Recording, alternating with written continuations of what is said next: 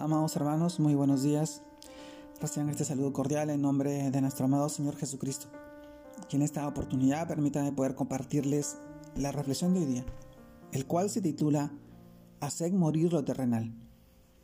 Y en este título reflexionamos en el pasaje de hoy que lo encontramos en el libro Colosenses capítulo 3 versículos del 5 al 8, el cual nos dice, Haced morir pues lo terrenal en vosotros, fornicación, impureza, pasiones desordenadas, malos deseos y avaricia, que es idolatría, cosas por las cuales la ira de Dios viene sobre los hijos de desobediencia, en los cuales vosotros también anduvisteis en otro tiempo, cuando vivías en ellas, pero ahora dejad también vosotros todas estas cosas, ira, enojo, malicia, blasfemia, palabras desordenadas y deshonestas en vuestra boca. Colosenses capítulo 3 versículos del 5 al 8. Amados hermanos, el título de hoy día, Haced morir lo terrenal.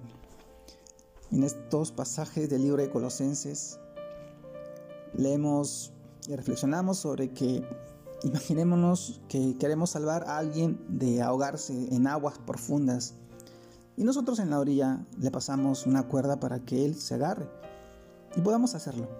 Pero el hombre tiene una carga pesada, tan pesada como una maleta con sus recuerdos, joyas y tesoros terrenales conseguidos con mucho esfuerzo. Él se aferra a la cuerda, pero no quiere soltar la carga. Entonces empieza a hundir. Nos preguntaríamos, ¿qué le diríamos? Suelta la carga. Pues esto mismo, mi amado hermano, sucede con el Señor Jesús. Cuando nos da su mano de gracia para rescatarnos del pecado, que nos quiere llevar al, al dolor, ahogarnos sin problemas y perder el propósito de nuestras vidas, el cual debemos cumplir en esta vida.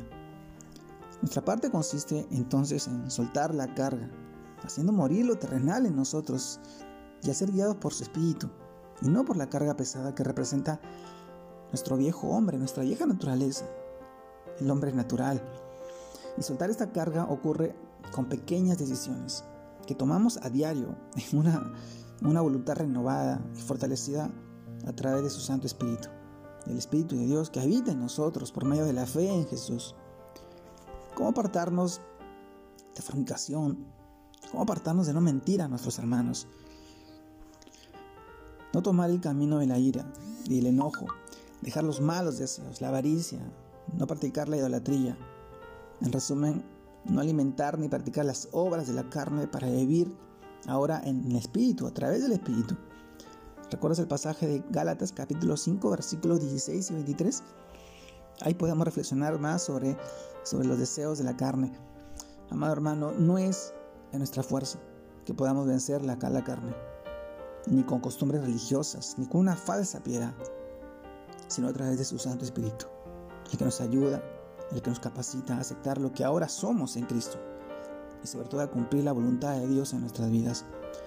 Como lo dice su palabra, porque si vivís conforme a la carne, moriréis, mas si por el Espíritu hacéis morir las obras de la carne, viviréis. Romanos capítulo 8, versículo 13. Muy cierto y muy real en nuestras vidas y a vivir revestidos de esta nueva naturaleza y revestidos del nuevo, el cual, conforme a la imagen del que lo creó, se va renovando hasta el conocimiento pleno de nuestro amado Señor. Colosenses capítulo 3, versículo 10. Mi amado hermano, nosotros tenemos una naturaleza pecaminosa que nos arrastra, que nos condena, que nos lleva a, a querer eh, practicar la idolatría o la infidelidad y cosas similares ajenas a las cuales ya hemos hablado, pero recuerda y que es revestido por la gracia Señor a través de su Santo Espíritu. Tiene la fortaleza, tiene la convicción, tiene la seguridad que así como eh, afrontes la prueba y presentes una, una prueba, siempre habrá una salida. El Señor siempre pone una puerta abierta para tú, para que tú puedas salir por ella. Siempre hay una salida. Recuerda, son a veces nuestros malos deseos, nuestros malos pensamientos los que nos arrastran a pecar. es nuestra propia naturaleza la que nos lleva. Solamente el tentador te prueba a través de tu convicción y tu seguridad, mientras tú más firme, más firme piensas que estés, la prueba va a ser cada vez más fuerte. Entonces, tenemos que acercarnos a la palabra de Dios, a su voluntad, hacer morir los deseos de la carne y a seguir alimentándonos de su palabra día tras día para seguir dando batalla en esta lucha, en el cual nuestro amado Señor nos recompensará con una corona de vida incorruptible cuando estemos en su presencia. Mi amado hermano, te mando un fuerte abrazo, Dios te guarde y te bendiga en este tiempo y en este día, que sigas creciendo en el Señor. Un abrazo a todos mis hermanos, Dios los bendiga, Dios los guarde.